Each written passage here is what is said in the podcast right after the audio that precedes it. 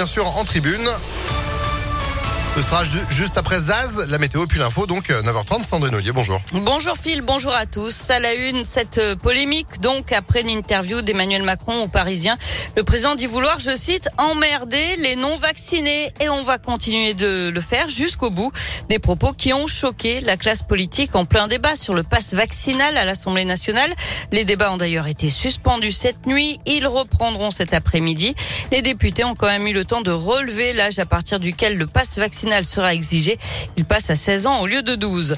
Pendant ce temps, le nombre de cas de Covid explose en France. 271 686 en 24 heures. C'est du jamais vu.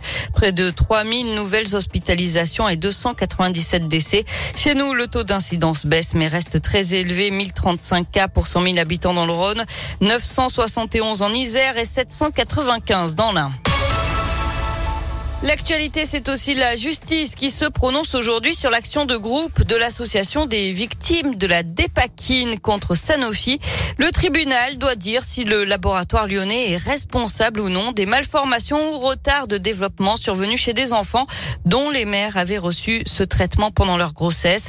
Cette action de groupe, la première dans le secteur de la santé, avait été lancée en mai 2017.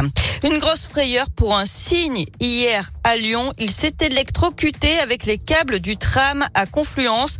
L'animal s'est blessé au bec et à l'aile, mais il est vivant. Il a été recueilli par l'association Hirondelle à Dardilly, où on lui a prodigué les premiers soins. De plus en plus de Lyonnais se mettent au vélo. Le trafic des deux roues non motorisées a progressé de 21% l'an dernier. Ça représente 38 millions de déplacements en vélo dans la métropole, 8 millions de plus qu'en 2020.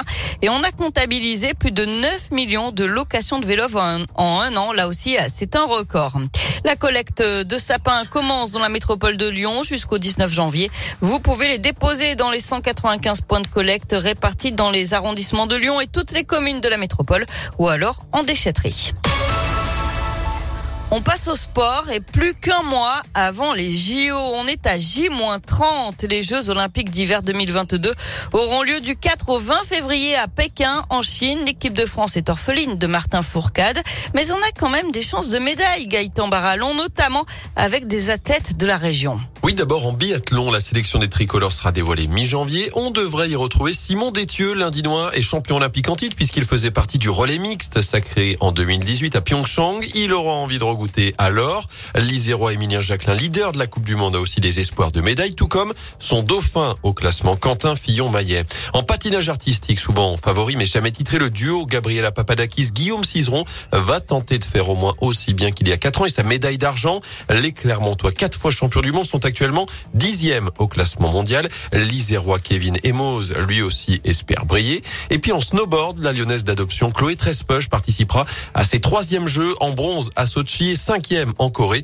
Elle peut viser un nouveau podium. Merci Gaëtan. Puis on suivra aussi bien sûr les poids lourds de la délégation française, Tesla Worley et Alexis Pinturo en ski alpin ou encore Perrine Lafont en ski acrobatique. Du foot avec le RC Lens, dernier qualifié pour les huitièmes de finale de la Coupe de France après avoir éliminé Lille au tir au but après un match nul de partout à la fin du temps réglementaire. Le tirage au sort des huitièmes de finale a eu lieu dans la foulée. L'AS Saint-Etienne, dernier club représentant notre région, affrontera Bergerac, club de National 2.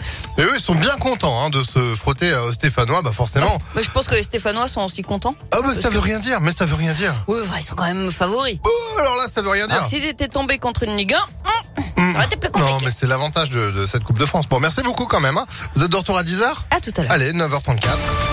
Météolion.net